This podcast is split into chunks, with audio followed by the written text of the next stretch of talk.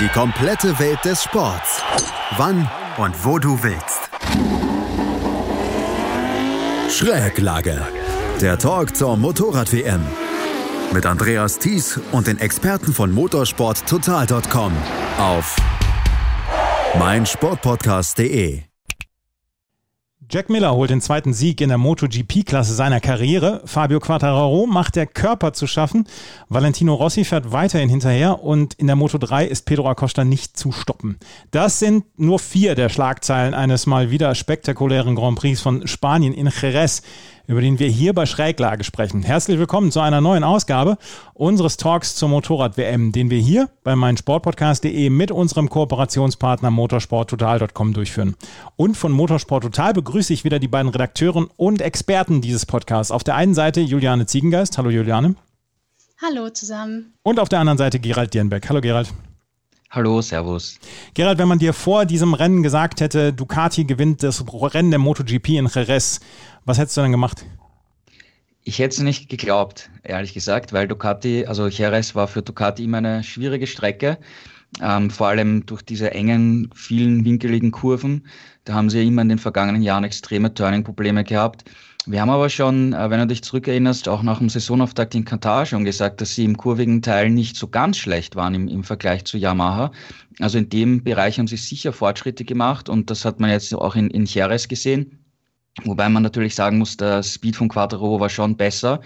Aber selbst wenn Quattro das problemlos zu Ende gefahren wäre an der Spitze, dann wäre Ducati trotzdem mit zwei Fahrern am Podest gewesen. Also das ist, zeigt, dass sie da auf jeden Fall in einem kritischen Bereich der vergangenen Jahre sicher einen Fortschritt gemacht haben. Francesco Bagnaia führt ja jetzt auch die äh, Fahrerwertung an. Der ist Zweiter geworden an diesem Wochenende und Jack Miller hat nach drei eher ja, unterdurchschnittlichen Rennen dieses Rennen gewonnen. Lass uns gleich als erstes über Jack Miller sprechen. Juliane, ich habe während des gesamten Rennens, auch als er dann in die Führung übernommen hatte, habe ich gedacht, ja, jetzt bin ich gespannt, wie er es jetzt dieses Mal versägt. Das war aber eine richtig reife Leistung von Jack Miller über das gesamte Rennen hinweg. Absolut. Also so souverän und, und abgeklärt, wie er das da zu Ende gefahren hat, das hat mich auch überrascht, weil, wie du sagtest, er das ja in so einer Situation auch gerne mal im Kies versenkt. Aber diesmal hat er das wirklich fehlerfrei bis zum Ende durchgefahren. Und äh, ich will ja nicht wissen, welche Gedanken ihm da auf den Schlussrunden durch den Kopf gegangen sind, weil der Druck schon enorm war. Das hat man an seiner Reaktion im Park Fermé gesehen. Der ist ja sonst so ein sehr cooler Typ, immer ein flapsiger Spruch auf den Lippen. Und da kamen ihm tatsächlich die Tränen und er war mega mega angefasst. Und das zeigt, wie sehr er sich selber auch Gedanken gemacht hat, nachdem er doch ver verkorksten Start in die Saison mit zwei neunten Plätzen und einem Nuller die Erwartungen sind da im Ducati-Werksteam natürlich andere und auch seine Erwartungen an sich selbst waren andere. Und jetzt so zurückzukommen auf einer Strecke wie Jerez, wo die Ducati, wie wir schon gesagt haben, sich eher schwer getan hat in der Vergangenheit, das ist schon echt eine Ansage und zeigt, dass man ihn auf keinen Fall abschreiben sollte, auch nicht im WM-Kampf. Er ist ja mein WM-Tipp, also yeah, er ist zurück und ich hoffe, dass es jetzt für ihn auch so ein bisschen ein Befreiungsschlag sein kann. Äh, Gerald hat es gesagt, klar, wenn Quattaro nicht die Probleme bekommen hätte, hätte er gewonnen. Aber selbst ein zweiter und ein dritter Platz wären ja für Ducati äh, das absolut Beste gewesen, was man in Jerez hätte erwarten können. Und jetzt dieser Doppelsieg der erste für Jack Miller im Werksteam. Das ist natürlich das höchste der Gefühle und es ist auch immer schön anzusehen, weil Ducati wirklich das Team ist, was sich in der Box nach so einem Sieg immer am, am geilsten freut, muss man sagen. Also die zerlegen da wirklich alles und eskalieren total. Und äh, es war ein, ein schönes Ergebnis für Ducati, aber auch wirklich cool anzusehen. Gerald, warum erstens hat Ducati auf einer Strecke wie Jerez solche Probleme? Letzter Ducati-Sieg Loris Capirossi, wie ich bei euch gelesen habe, nicht mal Casey Stoner hat es geschafft, äh, in Jerez zu siegen. Und warum hat es dieses Mal geklappt? War es wirklich nur Quattararos Schwäche dann, über den wir gleich dann ja auch noch sprechen, oder war es dann auch so ein bisschen die Stärke von Ducati? Weil wir haben in den ersten Rennen gesehen, Ducati auf, auf schnellen Geraden oder auf langen Geraden sind sie einfach unschlagbar, aber in den winkligen, äh, in den winkligen Kursen, da haben sie dann Probleme.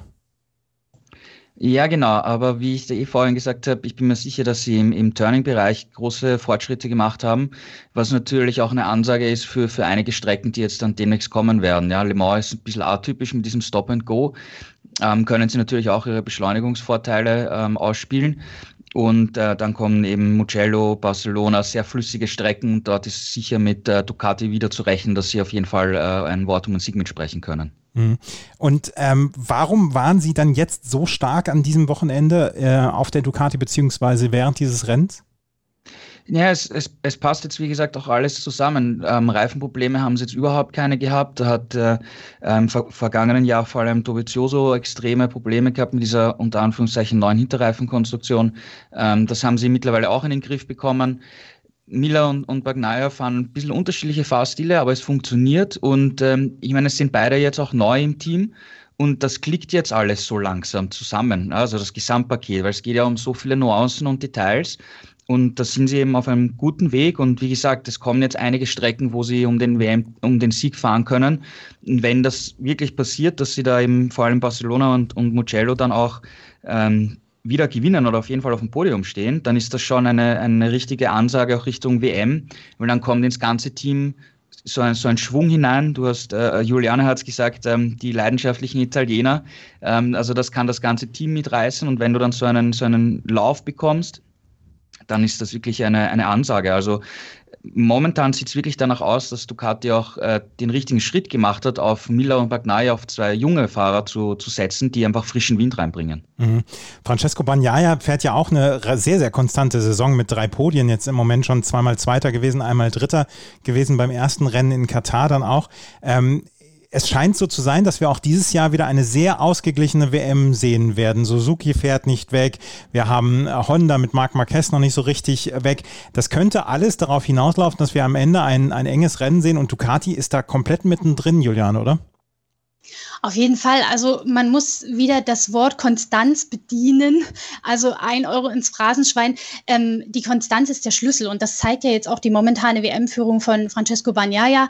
Der stand jetzt dreimal in Folge auf dem Podest und äh, macht das so ein bisschen wie mir im vergangenen Jahr, äh, der ja auch mit nur einem Sieg dann am Ende Weltmeister geworden ist, aber eben viele Podestplätze oder wenn es eben mal nicht mit dem Podest geklappt hat, viele Top 4, Top 5 Ergebnisse gesammelt hat und so der Punkt Punktehamster war. Und das zeigt sich jetzt eben auch bei Banyaya, der fährt immer vorne dabei und macht das Beste aus der Situation, ähm, zeigt auch immer wirklich, das finde ich bemerkenswert, starke zweite Rennhälften. Also er kommt hinten raus immer noch mal richtig gut. Äh, ähm, managt offenbar die Reifen auch wirklich in, in einer guten Art und Weise, um dann zum Schluss nochmal ein Schippchen drauflegen zu können. Und ja, jetzt ist er eben WM-Leader, weil andere patzen oder eben auch mal ein deutlich schlechteres Ergebnis einfahren.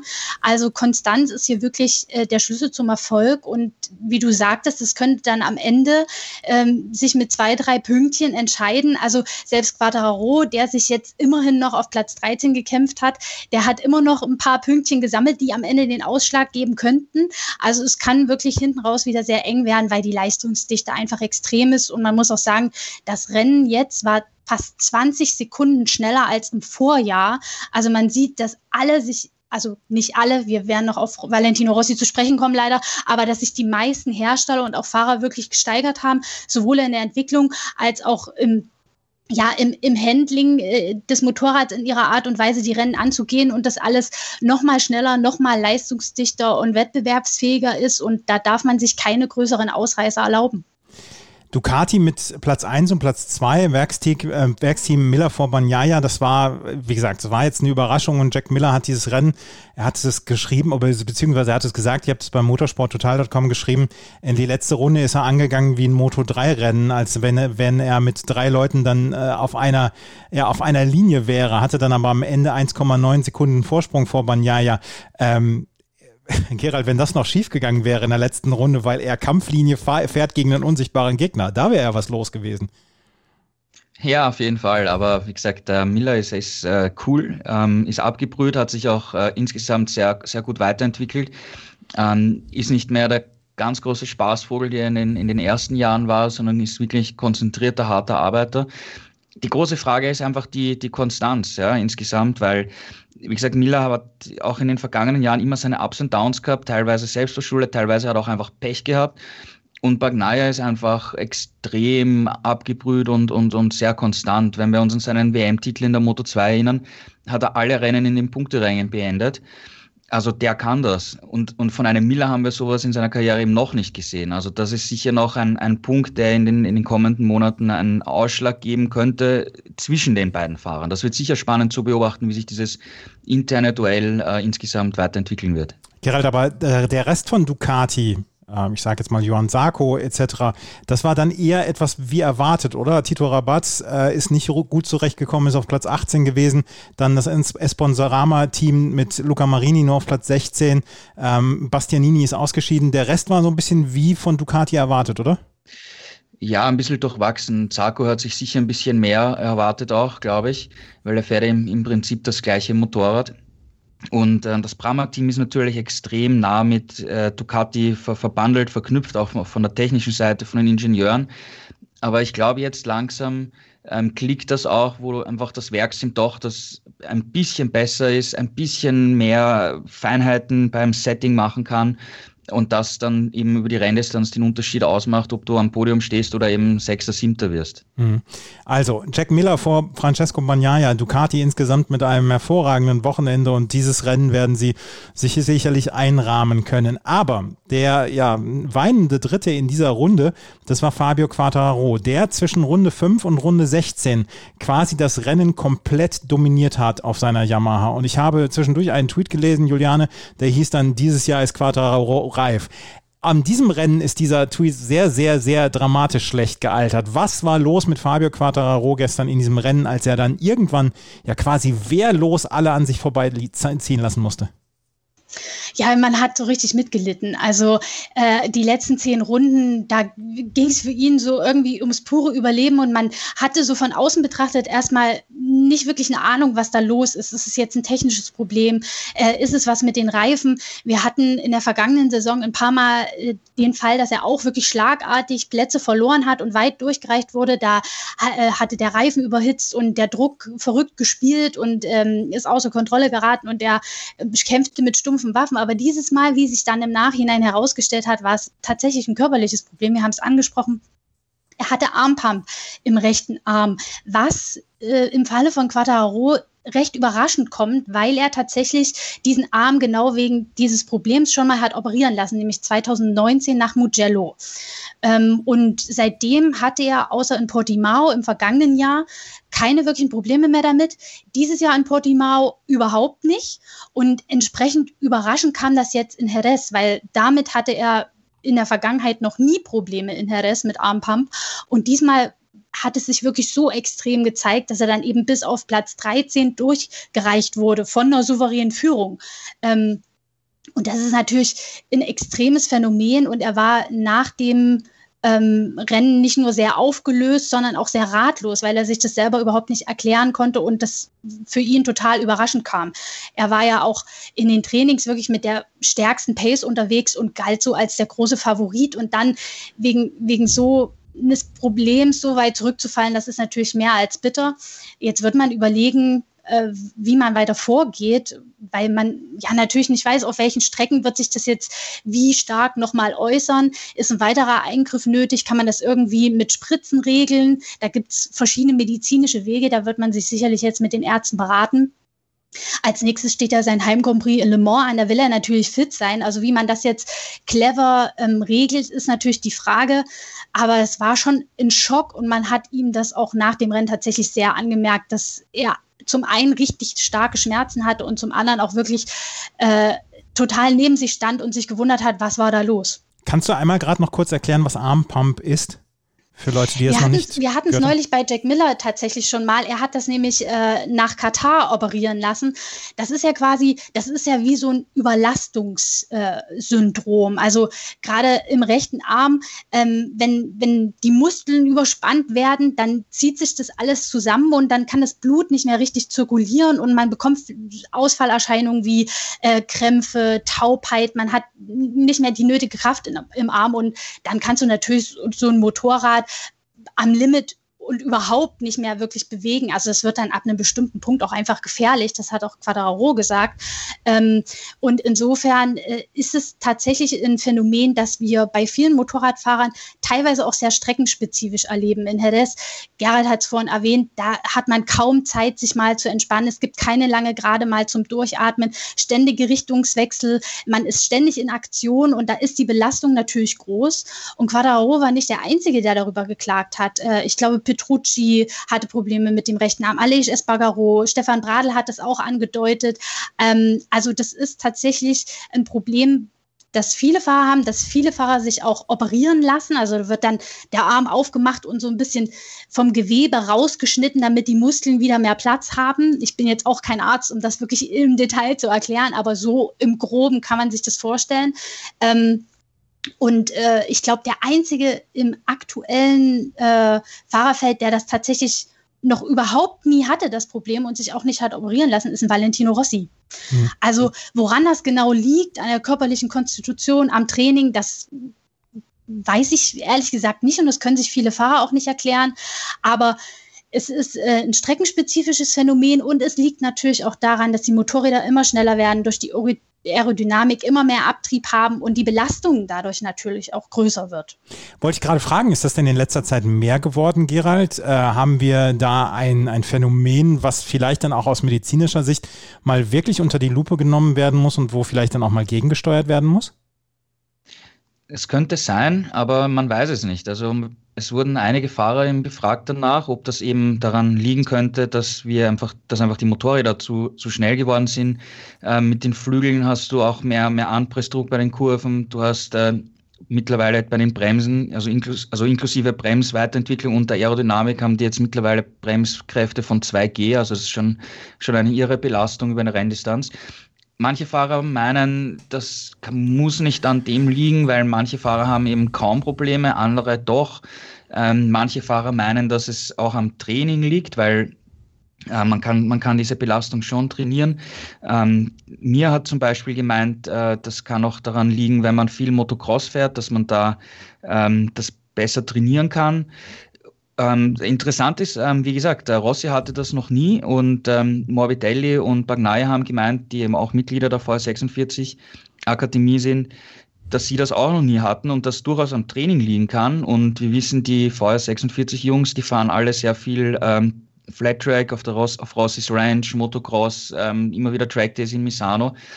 Das könnte auch ein, ein Grund sein, warum es bei ihnen nicht auftritt, aber genau weiß man es natürlich nicht. Also das ist schon ein, ein Phänomen, das mittlerweile, also momentan die, die Fahrer und auch das, das Umfeld ziemlich vor, vor Rätsel stellt, warum es bei manchen einfach oft und stark auftritt und bei manchen halt kaum oder gar nicht. Mhm.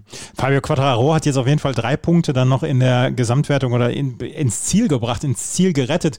Er steht jetzt auf Platz zwei in der Gesamtwertung. Ähm, wie, wie ist das? Kann, das? kann das jederzeit wieder auftreten, Gerald? Oder ist das auf manche Strecken bezogen oder was?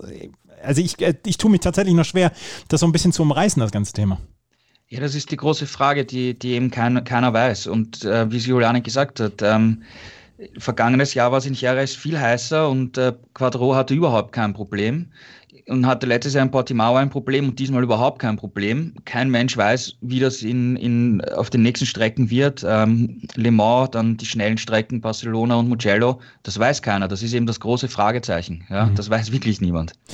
Fabio Quattararo gehörte auf jeden Fall zu den Geschlagenen, obwohl er das äh, Feld angeführt hat zwischendurch und sehr souverän angeführt hat. Zwischendurch sah es aus nach einer Dreiklassengesellschaft. Erst Quattararo, dann Miller und dann der Rest. Und dann äh, musste Quattararo abreißen lassen und wurde am Ende 13. Für Yamaha lief es insgesamt nicht so richtig gut, Juliane. Maverick Vinales am Ende auf Platz 7 und über Valentino Rossi wollen wir erst gar nicht sprechen. Auch das war eher eine, eine ganz, ganz schlimme Geschichte. Nur Franco Morbidelli, der hat richtig überzeugen können ja, der muss mal wieder die Kohlen aus dem Feuer holen für Yamaha. Das haben wir ja in der vergangenen Saison schon des Öfteren erlebt, dass dann er derjenige war, gerade hinten raus äh, in der zweiten Saisonhälfte, der als bester Yamaha-Pilot abgeschnitten hat und aufs Podest gefahren ist.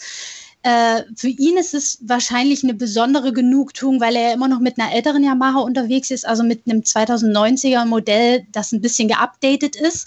Er hat ja nicht die aktuellste Werksmaschine. Äh, trotzdem, er zeigt, dass es damit auch je nach Strecke funktioniert. Ähm, In Katar hatte er große Probleme, ist gnadenlos hinterhergefahren. In Portimao lief es schon besser, da ist er Vierter geworden. Jetzt das erste Podest.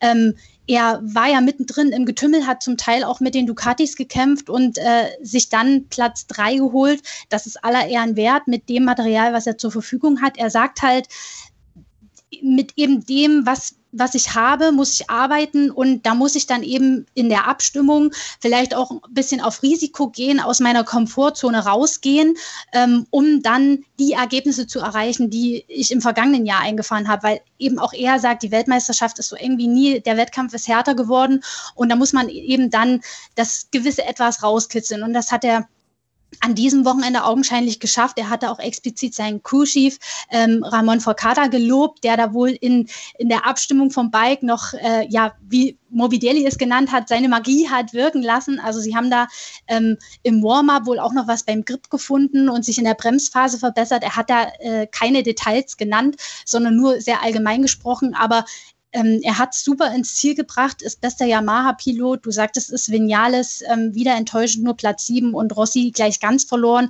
Also das ist für Mobidelli, der wie gesagt immer noch mit der Frustration leben muss, nicht das aktuellste Material zur Verfügung zu haben, wirklich aller Ehren wert. Tja, Morbidelli auf Platz 3, Vinales auf Platz 7 und Gerald, jetzt müssen wir natürlich nochmal über Valentino Rossi sprechen.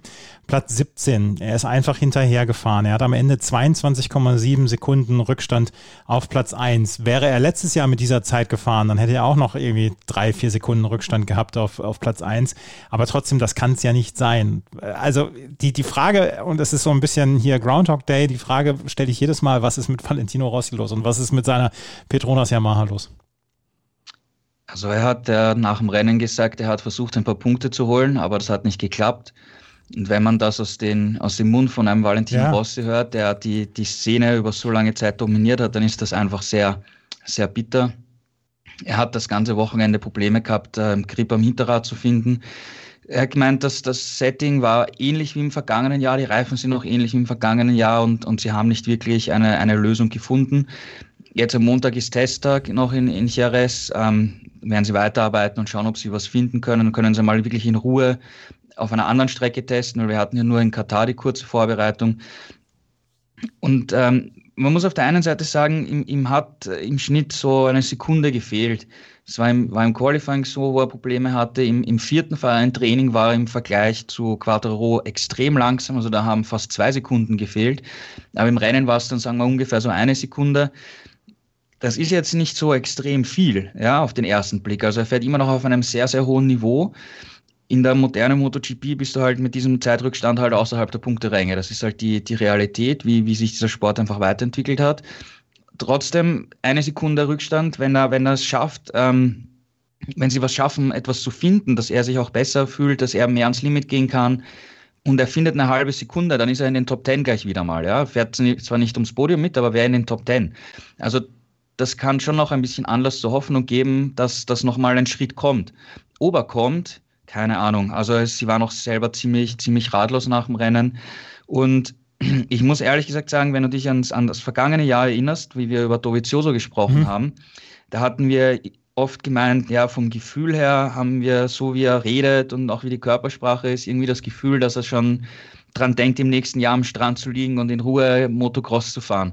Und ich habe jetzt auch immer mehr den Eindruck, dass äh, Valentino Rossi damit auch schon langsam abschließt und, und vielleicht äh, an sein Karriereende denkt. Ja. Also offen, es ist offen, vielleicht fährt er auch weiter, wir wissen es nicht, aber, ich, aber von, der, von der Körpersprache habe ich persönlich den Eindruck, dass es auch schon mehr in diese Richtung geht. Und was ich am, am allerbittersten finde, ist, dass wir nach wie vor ohne Zuschauer fahren müssen, die ganzen Rennen. Keine Ahnung, wann es mal wieder möglich wird in diesem Jahr, dass, dass Fans auf die Tribünen kommen, wie viele dann kommen ähm, würden. Und ich bin mir sicher, wenn wir jetzt ein normales Jahr hätten und die Tribünen voll wären, dass die, die Rossi-Fans ihm einen riesen, riesen Abschied auf jeden Fall äh, bieten würden mit, mit Flaggen, Bengalen, Plakaten, in, in der Auslaufrunde feiern. Und es wurscht, ist, ob der jetzt 15. wird oder so, weil einfach viele sagen, ja, es ist wahrscheinlich das letzte Mal, dass wir ihn sehen und ihm da einfach einen riesen, riesen Abschied äh, bieten und, und das, das fehlt, fehlt natürlich und, und das wäre natürlich sicher auch was, das, das Rossi noch mehr motivieren würde. Ähm, ja, es ist, es ist schwierig. Wir haben halt äh, vorher gesagt, ähm, Jerez ist hoffentlich ein Wendepunkt, da war es nicht. Wenn es jetzt äh, bei den nächsten Rennen, also jetzt der Le Mans, Barcelona, Mugello auch nicht besser wird, dann glaube ich, geht es wirklich in die Tendenz, dass er irgendwann seinen Rücktritt äh, verkünden wird. Juliane, ist das dann der ähm, fließende Übergang in die äh, Reihe Richtung Teamchef, weil das VR46-Team, sein Team möchte ja 2022 dann auch in der MotoGP antreten? Ja, also die Vorbereitungen dafür laufen ja im Hintergrund schon heiß. Also äh, VR46 wird ab 2020 mit einem eigenen Team antreten. Äh, man hat da sich einen saudi-arabischen Großsponsor an Land gezogen, damit äh, die Finanzen äh, gewährleistet sind. Ähm, das hat durchaus für gewisse Kritik gesorgt, ähm, aber so ist es nun mal. Wir wollen uns jetzt in die politische Diskussion ja nicht einmischen, freuen uns, dass äh, er auf jeden Fall sollte er denn selber zurücktreten mit einem Team, weiter vertreten bleiben wird in der MotoGP. Noch äh, ausstehend ist die Frage, mit welchem Motorrad das Team dann antreten wird. Ähm, Im Moment scheint das Ganze auf Aprilia oder Ducati hinauszulaufen. Paola Paolo Giabatti von Ducati hat schon bestätigt, dass da Gespräche laufen, ähm, weil Ducati gerne mit äh, dem Werksteam und weiterhin zwei Satellitenteams antreten will. Ähm, ja, und deswegen sind wir gespannt, auf wen die Wahl dann da fällt. Aprilia hat ja im Moment noch kein Kundenteam. Ähm, zeigt ja aber, dass das Motorrad dieses Jahr durchaus konkurrenzfähig ist. Also sicherlich wäre auch das keine schlechte Wahl.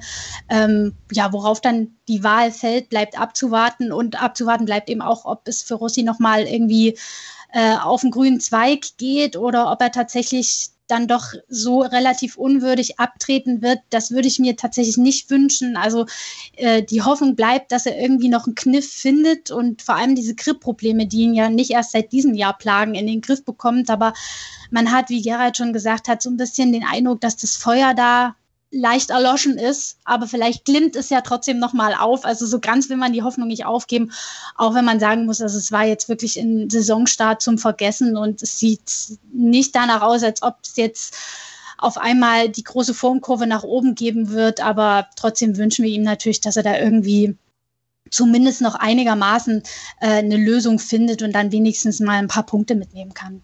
Also Yamaha mit einem ambivalenten Wochenende. Franco Morbidelli auf Platz 3. Ansonsten war relativ viel Mittelmaß bei Yamaha. Kommen wir zu einem anderen ja, Sorgenkind, ich weiß gar nicht, ob man Sorgenkind bezeichnen sollte, aber Honda macht noch nicht so richtig den guten Eindruck. Takaaki Nakagami wird sicherlich gut geschlafen haben letzte Nacht. Der hatte nämlich ein relativ gutes Wochenende, vierter Platz am Ende. Aber Marc Marquez wirkt im Moment eher etwas zweifelnd. Auf Platz 9 ist er eingefahren. Man sollte vielleicht nach zehn Monaten auch nicht so ganz so richtig viel erwarten. Aber Paul Espargaro nur auf Platz 10. Stefan Bradl, der mit einer Wildcard fuhr, auf Platz 12 am Ende eingefahren. Ja, und Alex Marquez ist relativ früh ausgeschieden. Gerald, was machen wir aus dem Honda-Wochenende? Weil ihr habt euch relativ ausführlich dann auch dem Honda-Team und Marc Marquez und in eurer Rubrik Wer hat am, in der letzten Nacht am schlechtesten geschlafen gewidmet. Ja, also auf der einen Seite muss man schon Nakagami positiv erwähnen. Ähm, der hat echt ein, ein sehr, sehr starkes Rennen ähm, gezeigt. Drei Sekunden Rückstand auf den Sieger, das war wirklich, wirklich toll. Waren auch emotionale Szenen dann in der Box nachher. Und das Interessante war, er hat am Freitag ein Motorrad gehabt mit dem aktuellen Chassis und eins mit dem letzten Entwicklungschassis vom Vorjahr und hat sich dann immer entschieden, mit dem vom Vorjahr zu fahren ähm, ab Samstag mit beiden Motorrädern. Und das war hier auf dieser Strecke der richtige Schritt. Ob das auf anderen Strecken auch so sein wird, das bleibt abzuwarten. Ähm, sie wollen am Montag jetzt ein neues Chassis testen beim, im LCR-Team. Und da kommen wir eigentlich schon wieder zur, zur Problematik, äh, die, die Honda momentan hat weil eigentlich äh, Nakagami fährt mit einer Spezifikation, ähm, Marquez fährt mit einer ganz anderen Spezifikation, äh, Bradl fährt wieder mit Entwicklungsteilen. Paul Espargaro ist neu im Team, ähm, hat, kann da noch nicht wirklich viel beitragen, sagt auch selber auch zur, zur Entwicklungsrichtung. Und er meinte auch, dass das sind so viele verschiedene äh, Komponenten und, und Pakete bei den verschiedenen Fahrern, dass, dass man das auch teilweise schwer vergleichen kann. Und er kommt ja von KTM und er hat bei KTM erlebt in den Anfangsjahren, dass da auch ständig neue Entwicklungsteile gekommen sind, die sie am Rennwochenende getestet haben. Ähm, teilweise volles Chaos, mal in die Richtung, mal in die andere Richtung. Die, die waren bei 200 Chassis oder so in den, in den ersten Jahren. und haben aber, KTM hat dann aber auch mit äh, Dani Petrosa im, im Hintergrund jemanden gefunden, der das Material besser vorsortiert und diese ganze, dieses ganze Entwicklungsteile schmeißen auf die Motorräder, ist bei KTM immer ruhiger geworden und die haben einfach viel mehr eine Richtung gefunden. Momentan läuft es bei ihnen nicht so gut, aber sie haben halt insgesamt äh, eine Richtung gefunden. Und bei, bei Honda hat man den Eindruck, dass die halt 100.000 Sachen ausprobieren, aber noch nicht den grünen Zweig gefunden haben. Ähm, und, und deswegen kommt dann auch irgendwie so ein durchwachsenes Ergebnis raus. Wobei man eben, du hast es gesagt, Marquez, der hatte jetzt auch im, im, äh, im Training zwei Stürze. Poles Bagaro hatte auch einen heftigen Sturz. Ähm, Marquez wird jetzt auch mit, mit Hirn fahren und nicht das aller, allerletzte riskieren. Und er braucht einfach seine Zeit. Ähm, dass er trotzdem vor Pohl und, und Stefan Bradl ins Ziel gekommen ist, zeigt trotzdem, dass, dass er nicht so schlecht unterwegs ist. Paul Espargaro ist, wie gesagt, neu im Team. Der hat das Motorrad jetzt auf drei verschiedenen Strecken gefahren. Der braucht auch Zeit, um, um das Ganze kennenzulernen. Ähm, ja, ein riesen, riesen Entwicklungsprojekt momentan bei Honda, wo man momentan noch nicht so wirklich sieht, was ist jetzt das richtige Gesamtpaket? Äh, wo können Sie auf, an einem Strang ziehen, alle zusammen? Um wieder richtig äh, die altgewohnte Leistung zu finden. Aber kann das sein, dass Sie vielleicht dann letztes Jahr, als Marc Marquez sich verletzt hat, so ein bisschen den Pfad der Tugend verlassen haben? Vorher hieß es immer, dass das Motorrad ist komplett auf Marc Marquez zugeschnitten und wir brauchen keine anderen Fahrer. Das war dann so weit, dass dann äh, Fahrer wie Frau Lorenzo ja zum Beispiel auch so ein bisschen an dieser Maschine verzweifelt sind. Und jetzt, letztes Jahr, mussten sie ohne Marc Marquez auskommen, haben dann vielleicht ein bisschen viel probiert. Takaaki Nakagami hat so ein bisschen die konstanteste Saison hingelegt und jetzt wissen sie noch nicht so richtig wieder, wie, äh, wie sie auf den Zug zurückkommen sollen? Ja, ein, ein, wenig. Also es stimmt natürlich, wie, wie Marquez dann ausgefallen ist im vergangenen Jahr, haben sie einfach mit den anderen Fahrern viel mehr probiert, was sie vielleicht mit Marquez, der fit ist und ein Rennen nach dem anderen gewinnt, vielleicht gar nicht gemacht hätten, ja, wie, wie sie es in den Jahren davor gemacht haben. Ähm, insgesamt, das zeigt sich schon, dass, dass auch Marquez ähm, Probleme hat ein bisschen mit dem Motorrad. Ja. Wenn, wenn er jetzt wie gesagt, vorher, vor seiner Verletzung hat er teilweise das Motorrad auch überfahren und, und auch mit, seiner, mit seinem körperlichen Einsatz ähm, das Motorrad in, in Kurven reingebogen, wo, wo es eigentlich gar nicht fahren könnte, ja, vom, vom Turning her. Und das kann er jetzt momentan halt nicht in dieser Konsequenz und dann, dann sieht man, ähm, dass, du, dass du Schwächen hast, hast beim Motorrad und das, das haben sie noch nicht äh, finden können. Und wenn wir uns erinnern, ähm, Dani Petrosa war ein extremes Leichtgewicht und der konnte einfach als Motorrad von, von, der, von der körperlichen Statur halt nicht brutal um die, um die Kurve drücken. Und da musste das Motorrad halt so entwickelt werden, dass es das von selber macht. Und das ist jetzt ähm, Erfahrungswerte, die er bei KTM einbringt. Ähm, KTM hat im, im Hintergrund auch schon ein neues Motorrad entwickelt, das dann erst nächstes Jahr kommen wird. Also die sind da schon einen Schritt weiter und in, bei diesem Motorrad wird es dann sehr, sehr, sehr, sehr viele Einflüsse von, von Petrosa geben. Also da erhofft man sich wirklich einen, einen großen Sprung.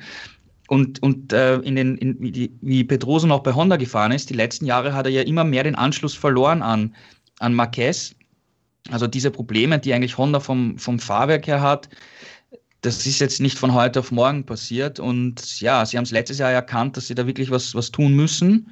Aber auf den grünen Zweig sind sie insgesamt anscheinend noch nicht gekommen. Weil äh, Nakagami hat gemeint, dass das alte Chassis ist beim, beim Grip am Hinterreifen besser. Das neue hat aber Handling-Vorteile. Und sie müssten jetzt eigentlich es schaffen, ein, ein Chassis zu entwickeln, das alle diese Vorteile ähm, vereint, ohne dass du dann irgendwo Nachteile hast. Und da, da wird gerade dran getüftelt. Es ist auf jeden Fall Work in Progress, was äh, Honda da im Moment zu leisten hat. Juliane, Marc Marquez in eurem Artikel, wer hat letzte Nacht am schlechtesten geschlafen, hat der Kollege das dann auch nochmal mit reingebracht. Marc Marquez wirkt im Moment so ein bisschen zweifelnd. Er mag nicht das komplette Risiko eingehen. Gerald hat davon gesprochen, dass er mehrere Stürze dann am Wochenende hatte. Das wird wahrscheinlich noch seine Zeit dauern, bis wir ihn wieder in voller Pracht dann sehen können, beziehungsweise mit voller Stärke auch. Er macht im Moment keinen wirklich übermäßig selbstbewussten Eindruck. Ja, also ich, ich würde das nicht so extrem formulieren. Also man muss es schon ein bisschen relativieren. Es war ähm, jetzt das zweite Rennwochenende nach seinem Comeback. Ähm, äh, es war Jerez, wo er natürlich immer sehr stark ist. Es ist ein Heim-Grand Prix, wo er aber eben im Vorjahr auch den schweren Sturz hatte, der diese langwierige Verletzung nach sich gezogen hat und wo er eben auch zweimal in, an diesem Wochenende schwer gestürzt ist. Und das wird ihm sicherlich auch nachgehangen haben. Ich meine, der Sturz im dritten freien Training am Samstag, der war richtig heftig. Also der ist damit großen Karacho in den Airfans gekracht und hatte wirklich Glück, dass er sich da nicht schwerer verletzt hat. Ähm, bis auf eine Prellung von einem Halswirbel und der Schulter ist er dann nochmal mit einem blauen Auge davongekommen. Aber dann im Warm-up ist er wieder gestürzt. Der war auch nicht ohne. Und das, das macht nicht nur mental was mit dir, sondern das steckt dir dann auch in den Knochen. Er also hat nach dem Rennen dann auch gesagt, mein, mein Nacken ist total steif und klar bin ich jetzt nicht auf meiner körperlichen Höhe. Ähm, aber er hat auch gesagt, er hat sich auf dem Motorrad besser gefühlt als noch in Portimao. Ähm, er hatte auch etwas mehr, weniger Rückstand auf die Spitze als in Portimao und das, obwohl ja das Jerez-Rennen, wie ich schon erwähnt habe, deutlich schneller war als im vergangenen Jahr. Also wenn man das so ein bisschen in, ins Verhältnis setzt, war das schon nicht so schlecht. Und wir haben uns ja schon äh, vergangenes Mal drüber unterhalten. Ähm, man kann nicht erwarten, dass er jetzt von jetzt auf gleich um Podestplätze kämpft. Und das wäre, glaube ich, auch die falsche Herangehensweise. Er muss es wirklich peu à peu machen. Er muss es kompensiert ähm, dosieren und, und ja, das Stufe für Stufe und Schritt für Schritt nehmen. Denn wenn er das jetzt zu übertrieben, zu überpacen äh, würde, dann äh, wäre, wäre das nur ein Rückschritt, weil, weil dann der Arm wahrscheinlich wieder schlimmer würde. Ähm, also insofern, ja, nimmt man das wirklich mit der nötigen Vorsicht und ähm, ich würde jetzt nicht sagen, dass er irgendwie, äh, dass es ihm an Selbstbewusstsein mangelt oder dass er, dass er Angst hat. Ähm, aber er hat einen gewissen Respekt und ja, pusht das äh, Motorrad auch noch nicht bis ans Limit, weil er auch einfach körperlich noch gar nicht in der mhm. Lage ist. Er hat nicht die Position auf dem Motorrad, er hat noch nicht die Bewegungsfreiheit, die Reflexe, die er sonst hat, um auch solche Stürze abzufangen. Also er ist ja eigentlich berühmt berüchtigt für seine Saves. Ähm, und insofern wird man das, wie gesagt, wird man dem die nötige Zeit geben. Aber er hat auch gesagt, er spürt das Motorrad jetzt besser und er kann jetzt auch äh, direkteres Feedback zu dem diesjährigen Modell geben, was er ja in Portimao das erste Mal gefahren ist. Also er kennt das ja auch noch nicht so gut. Und insofern äh, wird man da jetzt auch am Montag versuchen, je nachdem, wie er sich fühlt, äh, es findet ja ein Test statt, da äh, die wichtigsten Prioritäten abzuarbeiten und sein Feedback einzuholen, was jetzt eben über das vergangene Jahr gefehlt hat, um da eben, was das Chassis und die Abstimmung der, der Honda angeht, einen Fortschritt zu machen und auch diese, diese Front Schwäche, also die, das Gefühl fürs Vorderrad, was ja oft auch in den vergangenen Jahren von Honda-Fahrern beklagt wurde, ähm, zu verbessern damit wir eben nicht mehr so viele Stürze übers Vorderrad sehen. Das ist so ein bisschen die Achillesferse der Honda, die sich über die vergangenen Jahre durchzieht. Also einfach im Handling mehr Stabilität zu verschaffen, damit sich die Fahrer auch nicht so abmühen müssen und ständig in Sturzgefahr sind. Dann sag noch mal gerade ein paar Worte zu Stefan Bradl, der mit einer Wildcard hier angetreten ist und am Ende, glaube ich, mit seinem zwölften Platz relativ zufrieden sein kann, oder?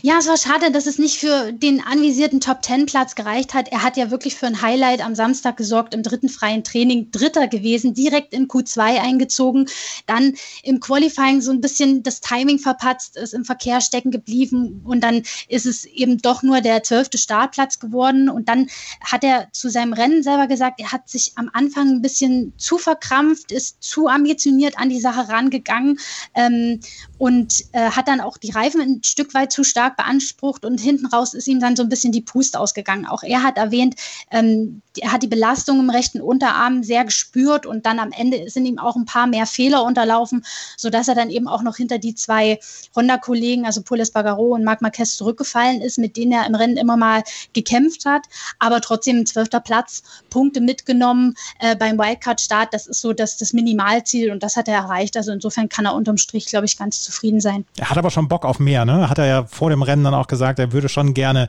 dauerhaft wieder in der MotoGP fahren. Ja, er hat jetzt natürlich nach den langen Ersatzfahrten für Marc Marquez so ein bisschen Blut geleckt und ähm, immer nur Testfahrer sein, das ist natürlich für so jemanden wie Stefan Bradl auch nicht die Erfüllung äh, des Lebenstraums. Er will natürlich Rennen fahren, er will auf die Strecke. Vielleicht werden wir noch den ein oder anderen Wildcard-Start von ihm sehen. Ähm, und insofern, ja, muss er darauf hinfiebern.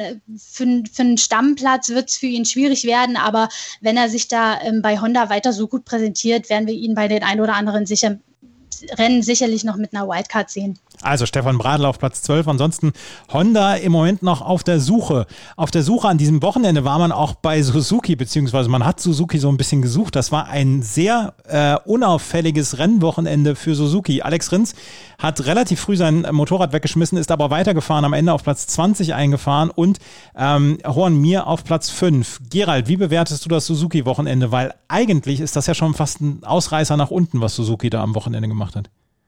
Ja, unauffällig, wie du es gesagt hast. Ähm, mir war nicht schlecht, nicht herausragend gut, hat einfach äh, an einem schwierigen Wochenende, wo einfach nicht mehr drin war, einen fünften Platz mitgenommen. Berühmte Konstanz, die, die wir von ihm kennen.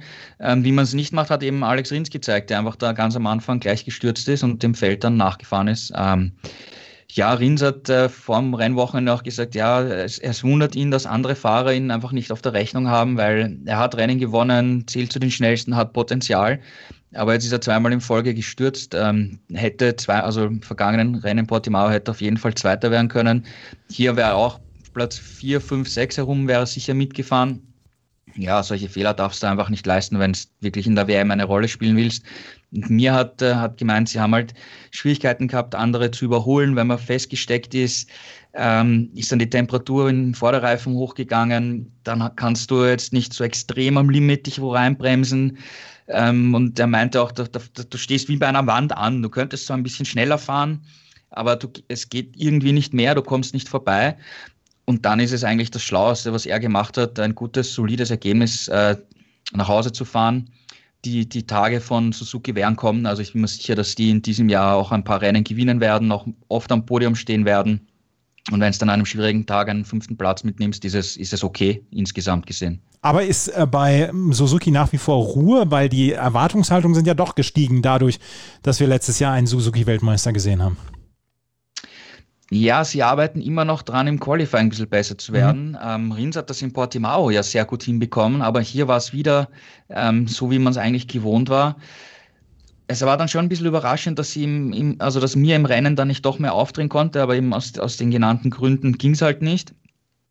Und ähm, ich hätte insgesamt hätte ich mir schon gedacht, dass ein bisschen mehr drinnen sein müsste für Suzuki hier in, in Jerez. War es wie gesagt nicht und, und ja, Platz 5 solide. Schauen wir einfach mal. Also sie sind dabei, ich würde sagen, vom, vom Gesamtbild her sehen wir momentan, dass es sich zu einem WM-Kampf zwischen Yamaha und äh, Ducati entwickelt und Suzuki so dabei ist, aber noch nicht so richtig dabei ist. Ob sie es wirklich schaffen, richtig, richtig dabei zu sein und, und aufzudrehen, ich glaube, das Potenzial haben sie. Richtig gesehen haben wir es halt noch nicht in diesem Jahr. Ja, Suzuki also mit einem unauffälligen Wochenende hier in Jerez. Unauffällig waren auch die Wochenenden von Aprilia und äh, KTM und über die wollen wir natürlich auch nochmal so ein bisschen sprechen. KTM, die Binder-Familie hatte sowieso ein ziemlich gebrauchtes Wochenende. Brad Binder ist ausgeschieden, Darren Binder nur auf Platz 22. Ähm, KTM ansonsten unter ferner liefen. Auf Platz 11 Miguel Oliveira, auf Platz 14 Danilo Petrucci und auf 15 Ika Licona. Juliane, heißt das Motto am Ende bei KTM Hauptsache, drei von vier sind in die Punkteränge gefahren oder wie kann man das Wochenende zusammenfassen? Nein, also der Anspruch ist eigentlich schon in die Top 10 zu fahren und das in jedem Rennen. Eigentlich ist Top 10 sogar noch zu wenig. Also so äh, Top 5, Top 6. Ähm, das, das will man natürlich anstreben, nachdem es ja im vergangenen Jahr mit der Form doch deutlich nach oben ging und man erste Siege gefeiert hat und Paul Espargaro immer wirklich gut gepuntet hat und mehrfach auf dem Podest stand.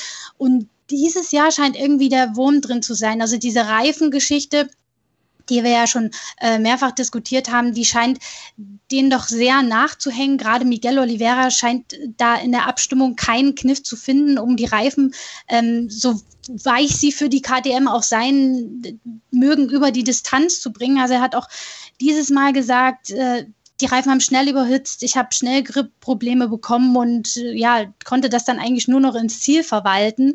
Ähm, ja, es ist schwierig. Also äh, Brad Binder hätte, glaube ich, nachdem er ja in Portimao schon wirklich starker Fünfter geworden ist, auch hier ein ähnlich gutes Ergebnis einfahren können. Er hat schon in den Trainings immer mal sein Potenzial gezeigt ähm, und eine nicht so schlechte Pace an den Tag gelegt. Aber wenn man dann natürlich so früh stürzt, dann das Rennen wieder aufnimmt und dann nochmal stürzt, dann ist es natürlich doppelt bitter.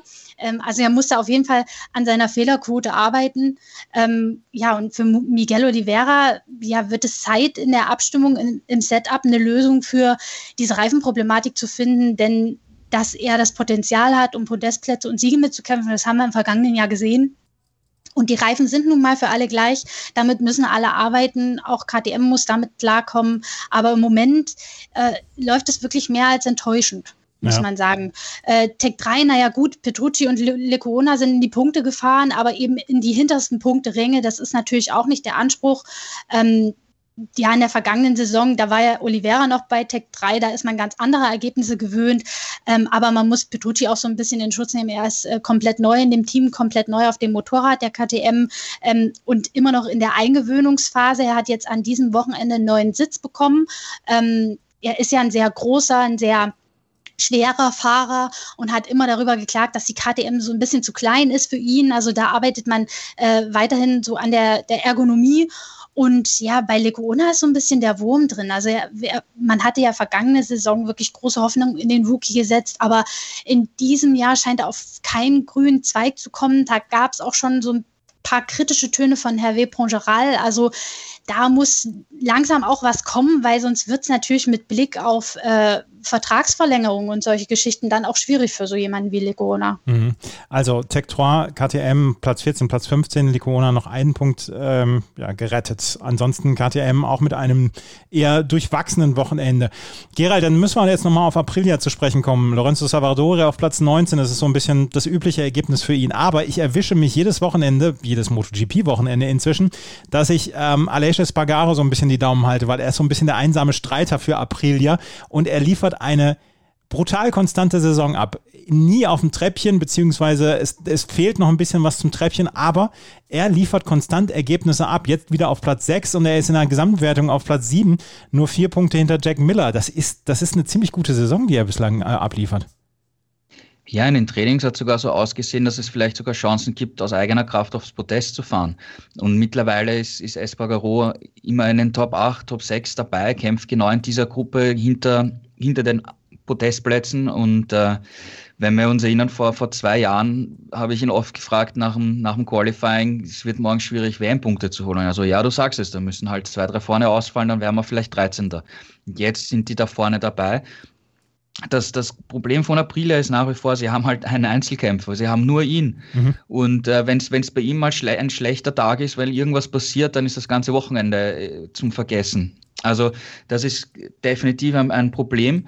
Und ich glaube, dass äh, Massimo Rivola, der Aprilia Sportchef, eben jetzt genau äh, eh schon seit längerer Zeit an den Strukturen im Hintergrund arbeitet. Ähm, das Motorrad ist definitiv besser geworden, hat definitiv Potenzial. Jetzt muss man einfach strukturell den, den nächsten Schritt machen. Also wenn es ihm, wenn es Rivola wirklich gelingen sollte, einen erfahrenen Mann wie Dovizioso zumindest als Testfahrer zu engagieren, ob er Rennen fahren wird nächstes Jahr, keine Ahnung, weiß man, weiß, glaube ich, Dovizioso selber noch nicht. Aber wenn er zumindest Testfahrer ist, dann wäre das schon mal eine riesen, riesengroße Unterstützung, langfristig perspektivisch gesehen. Und äh, Rivola äh, flirtet ja auch mit dem VR 46 Team. Ähm, wenn da Rossis Team mit, mit Aprilia fährt, wäre das halt eine, eine coole Geschichte und auch irgendwie back to the roots, weil äh, wenn wir uns erinnern, in den kleinen Klassen ist äh, Valentino Rossi mit Aprilia Weltmeister geworden. Das sind echt legendäre Jahre und Motorräder gewesen. Also da wird sich irgendwie der Kreis schließen. Und momentan wissen wir nicht, wieder, mit welchem Motorrad ein VR46 wirklich fahren würde, fahren wird.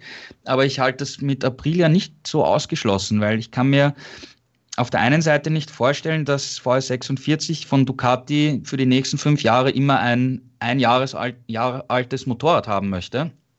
Und in dieser engen MotoGP ist es einfach total schwierig, irgendwelche Erfolge zu, zu holen, langfristig perspektivisch gesehen. Und VR46 setzt wiederum auf junge Fahrer. Und Ducati will ja mit diesem jetzt als Esponsorama-Team und nachher dann auch mit einem Kundenteam, das sie ähm, mit Jahresmaschinen versorgen, auch eigene junge Talente heranziehen. Und ich könnte mir ehrlich gesagt nicht vorstellen, dass dann Ducati sich die jungen Fahrer von VR46 diktieren lassen möchte, wenn sie selber Talente in den eigenen Reihen haben, wie, wie ein Bastianini. Also ich ich würde vom, vom Gefühl her eher dazu sagen, dass das Gresini-Team mit äh, äh Ducati zusammenarbeiten könnte und VR46 mit Aprilia. Würde für Aprilia natürlich auch langfristig Sinn machen, weil sie haben dann äh, endlich ein Kundenteam. Ähm, VR46 wird gut finanziert sein, ähm, es kommen junge Talente rein. Da kann man perspektivisch wirklich was langfristig auf die Beine stellen, glaube ich, ja. Aber ob das wirklich alles so passieren wird, du, keine Ahnung. Ähm, Suzuki möchte ja auch Kundenteam machen. Da ist es in der Vergangenheit auch sehr, sehr ruhig jetzt geworden, vor allem seit der Video Preview in die Formel 1 gegangen ist. Der war ja auch ein enger Kumpel vom, vom Rossi, hat ihn betreut bei Yamaha, später auch als enger Berater bei Ducati. Die waren sehr gut befreundet Preview ist nicht mehr da, das heißt, da fehlt auch diese ganz enge Ansprechperson und ähm, ja, von den, von den Japanern, die jetzt dort am Ruder sind, hört man bezüglich Kundenteam momentan gar nichts. Keine Ahnung, wie da jetzt die Pläne sind. Also wird, wird spannend, aber ich könnte mir echt vorstellen, dass das VS46 mit Aprilia zusammenarbeitet. Ähm, würde, glaube ich, einen, einen Sinn ergeben für, für beide Seiten langfristig gesehen. Also wir werden es sehen und wir werden es natürlich mit, ähm, mit sehr viel Interesse verfolgen, wie sich das VR46-Team dann am Ende entscheidet und welches Team oder mit, mit welchem Hersteller sie dann am Ende zusammenarbeiten werden. Und vielleicht ist es ja April, ja. Auf jeden Fall, Aleix Espargaro sorgt hier für sehr, sehr viele gute Schlagzeilen. In der Gesamtwertung der MotoGP führt nach seinem zweiten Platz am Wochenende Francesco Bagnaia zwei Punkte für Fabio Quattararo und dahinter auf Platz drei im Moment mit 16 Punkten Rückstand auf Bagnaia, Maverick Vinales auf Platz vier, Juan Mir hier vor Johann Sarko. Es ist noch nichts entschieden. Wir haben erst vier Rennen. Aber was wir sehen, ist eine sehr, sehr bunte Auswahl an Podestplätzen und an Fahrern, die vorne mit dabei sind. Und äh, Juliane hat es vorhin gesagt, Konstanz ist das große Wort. Bevor wir zum Moto 2 und Moto 3 noch wechseln, Juliane, ein Wort noch gerade zu den Rookies. Wir haben die am Wochenende abgeliefert. Äh, Enea Bastianini habe ich schon vorhin gesagt, ähm, der ist ausgefallen. Was ist mit den anderen Fahrern gewesen? Also Luca Marini ist wieder vor seinem äh, Halbbruder Valentino Rossi gelandet und 16. geworden, hat aber diesmal, anders als in Portimao, damit leider die Punkteränge verpasst. Ähm, und Jorge Martin ist ja leider immer noch verletzt. Der wurde ja nach seinem schweren Sturz in Portimao operiert, hat auch eine Riesenschiene am Bein, also äh, wird auch sehr wahrscheinlich für Le Mans nicht fit sein. Man hofft auf ein Comeback in Mugello. Ähm, und wir hoffen natürlich, dass er sich bis dahin wirklich ausreichend auskuriert hat, weil er hat ja in diesem äh, Jahr bereits als Rookie Highlights gesetzt mit seiner Pole Position und seinem Podestplatz. Also wir drücken die Daumen, dass er sich wieder komplett äh, ausheilt und bald wieder dabei ist. Und ja, wünschen ihm an der Stelle gute Besserung. Wir wünschen ihm auf jeden Fall gute Besserung. Das war es mit der MotoGP, die am Wochenende wirklich schwer abgeliefert hat. Und wir haben auch in der Moto 2 und in der Moto 3 interessante Ergebnisse gehabt. In der Moto 2 haben wir einen Alleinritt von Fabio Di Gianantonio erlebt. Und in der Moto 3, da gehen einem so ein bisschen die Superlative über einen 16-Jährigen aus. Darüber sprechen wir gleich hier bei Schräglage auf meinsportpodcast.de in Zusammenarbeit mit motorsporttotal.com. Fabio Di Gianantonio vor Marco Bisecchi und Sam Lowe's. So heißt die Reihenfolge des Moto2-Rennens am Wochenende. Aber Gerald, wenn wir uns das Rennen angeschaut haben, dann haben wir gesehen, Fabio Di Gianantonio ist ein sehr, sehr souveränes Rennen von vorne weggefahren. Ja, er hat das von Start bis ins Ziel dominiert. Wir haben ja öfters schon in den vergangenen Jahren gesehen, dass er vorne fahren kann, aber dann hat er meistens irgendeinen Sturz eingebaut. Diesmal hat er es wirklich komplett perfekt durchgezogen. Hut ab. Ähm, also wirklich eine perfekte Leistung. Und äh, wir werden ihn voraussichtlich ja nächstes Jahr auch in der, in der MotoGP sehen, weil das, das Gresini-Team eben wieder selber als eigenständiges Privatteam auftreten wird. Und da hat haben er und auch äh, Fausto Gresini schon im vergangenen Herbst gesagt, ähm, für 2021 Vertrag Moto 2, für 2022 Vertrag MotoGP. Also könnte, könnte nächstes Jahr in der Königsklasse fahren. Und so ein Rennen war wirklich cool, großartig. Ähm, kann man wirklich nur den, den Hut davor ziehen. Perfekt gemacht von, von Start bis ins Ziel. Mhm. Äh, Fabio Di Gianantonio hat, wie gesagt, dieses ganz, ganz große Rennen abgeliefert. Marco Besecchi, Sam Lowe's. Es war ein insgesamt unspektakuläres Rennen, oder Julian? Oder habe ich da irgendwas verpasst? Also an der Spitze schon, wie du, wie du sagtest, äh, Fabio Di Antonio war der Sieg nicht zu nehmen. Der hat da einsam und äh, sehr souverän seine Runden abgespult und eine Pace an den Tag gelegt, die keiner mitgehen konnte. Aber dahinter fand ich schon, dass wir einen relativ spannenden Kampf um das Podest gesehen haben. Da ging es ja eine Zeit lang wirklich hin und her zwischen Besecki, Lowe's, Gardner, Fernandes. Mal lag der eine vorn, mal der andere. Da haben wir auch ein paar spannende und enge Überholmanöver gesehen und am Ende konnten Besecki und Lowe's sich äh, die restlichen Podestplätze holen. Ähm, Gardner ist immer noch knapp vorne in der WM. Also hier deutet sich auch ein enger Kampf um den Titel an. Also so ganz ohne Spannung war es nicht.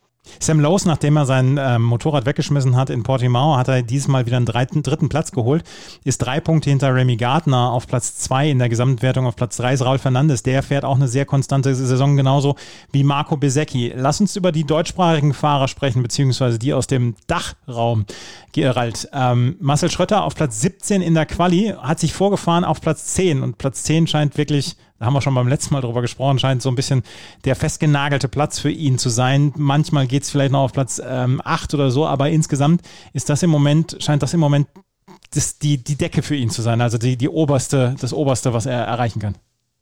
Ja, im Qualifying hat er auch äh, Pech gehabt mit, mit äh, gelben Flaggen und, und Verkehr. Da konnte er nicht das, das Maximum rausholen. Und dann ist es natürlich extrem schwer, in, in so einer engen Klasse nach vorzukommen. Dafür hat er es eigentlich noch ziemlich gut gemacht, natürlich. Äh, du hast es angesprochen, wie viele Plätze er gut gemacht hat. Natürlich, wir hoffen uns natürlich viel, viel mehr. Ja, ich meine, äh, die Spitze ist wieder weg. Ja, ähm, Testplätze sind bisher überhaupt nicht in Reichweite gewesen.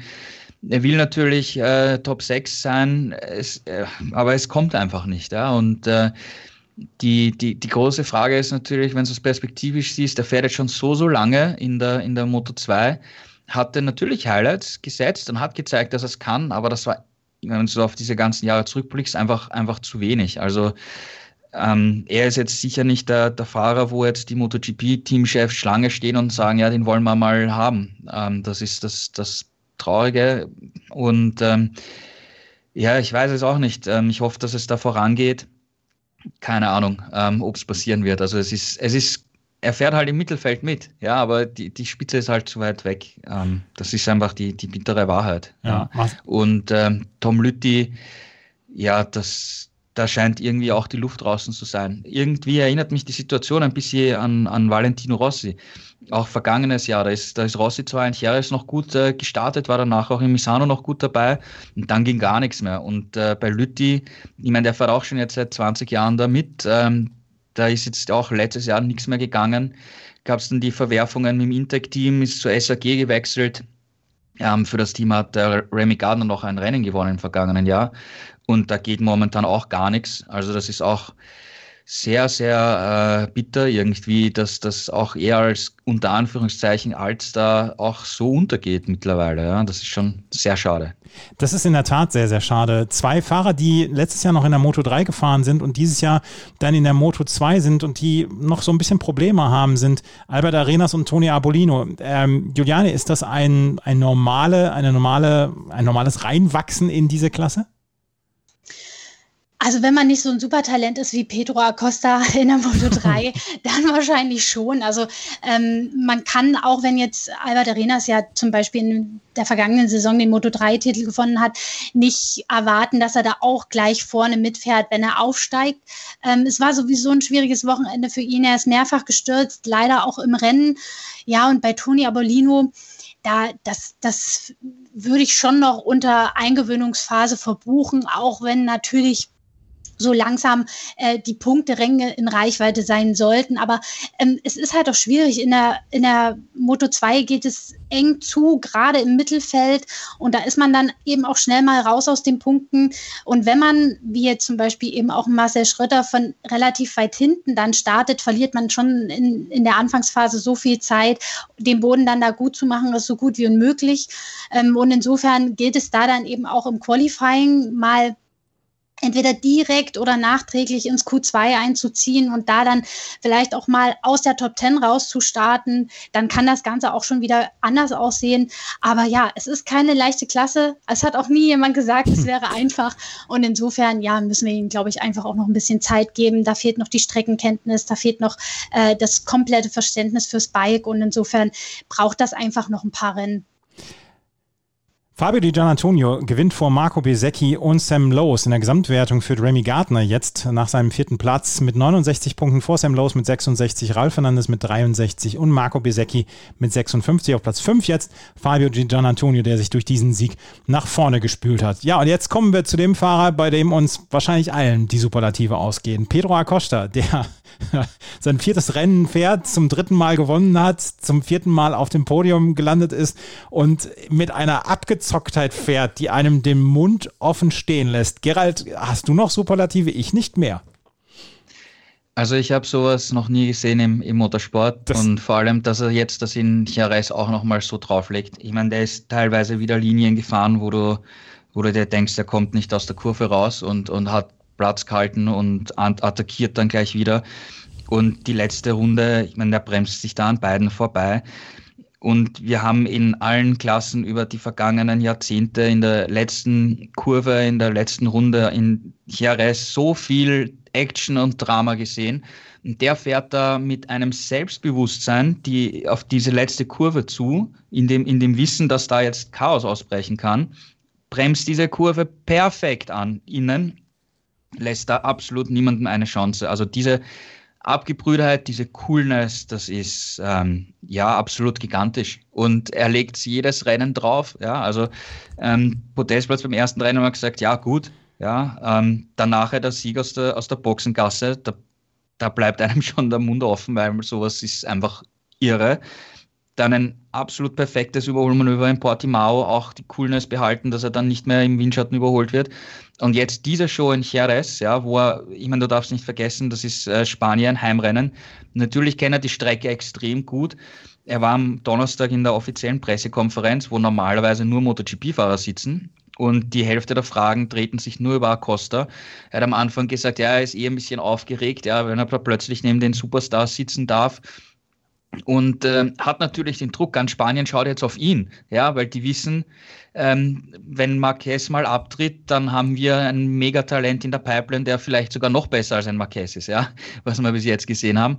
Also das ist schon irre, wie, wie cool und, und der fährt und, und wie abgezockt er das einfach macht. Wahnsinn, absolut Wahnsinn. Ja, wie gesagt, auch, auch dir ähm, gehen so ein bisschen die Superlative aus. Aber Juliane, es war ja verdammt viel Action in diesem Rennen. Und was Gerald gerade gesagt hat, in der letzten Runde gab es ja dann auch noch ein munteres Kegeln.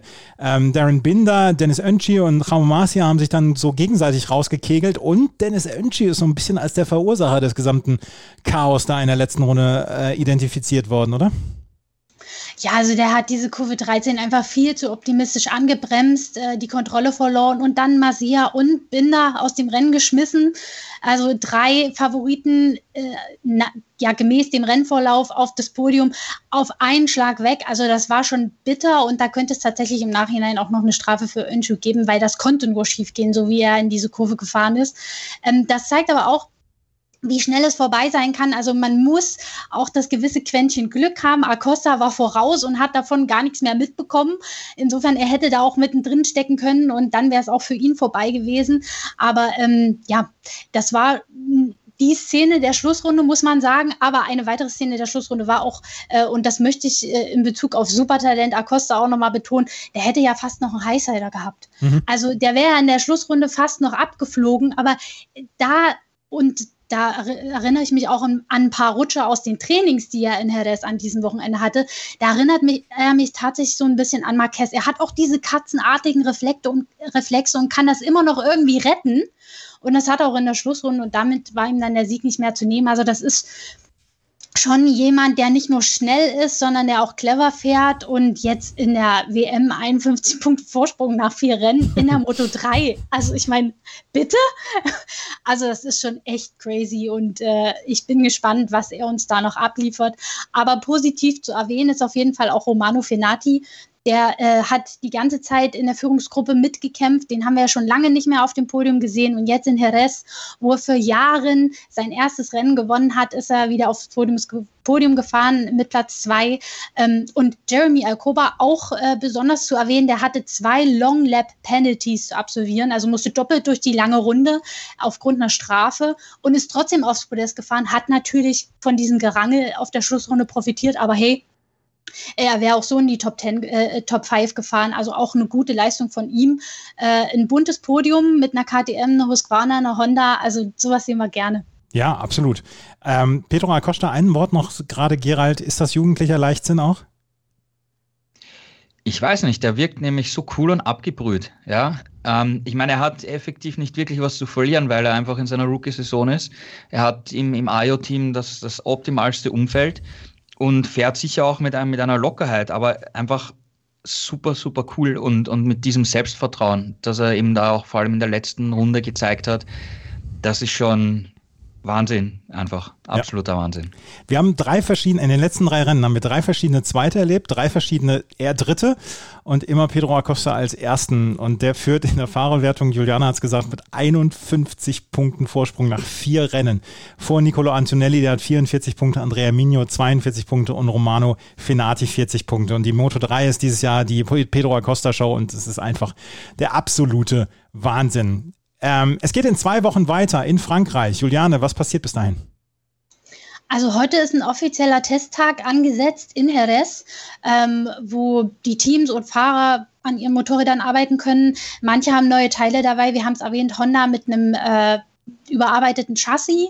Ähm, KTM wird sicherlich am Setup arbeiten und versuchen, das mit den Reifen in den Griff zu bekommen. Und ansonsten, ansonsten sind es wahrscheinlich bei den anderen Teams nur Kleinigkeiten. Suzuki ähm, will auf Le Mans hinarbeiten, eine eher schwierige Strecke in der Vergangenheit für den Hersteller und ähm, eben ja am Setup und an der Qualif äh, Qualifying Schwäche feilen.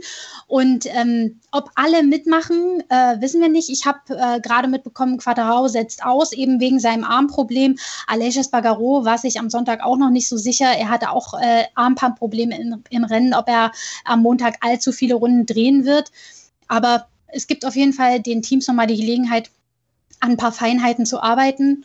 Und dann in zwei Wochen geht es in Le Mans weiter.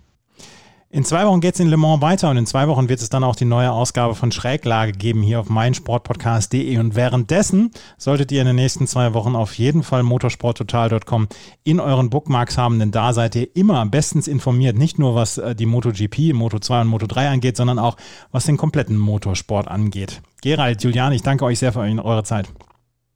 Danke auch. Bis dahin. Bis zum nächsten Mal. Wenn euch das gefällt, was wir hier machen, freuen wir uns über Bewertungen und Rezensionen auf iTunes. Folgt äh, auf jeden Fall motorsporttotal.com und äh, ansonsten hören wir uns in zwei Wochen wieder, wenn es wieder heißt Schräglage, der Talk zur Motorrad-WM auf meinsportpodcast.de. Vielen Dank fürs Zuhören. Bis zum nächsten Mal. Auf Wiederhören. Die komplette Welt des Sports. Wann und wo du willst. Schräglage. Der Talk zur Motorrad-WM. Mit Andreas Thies und den Experten von motorsporttotal.com auf meinsportpodcast.de.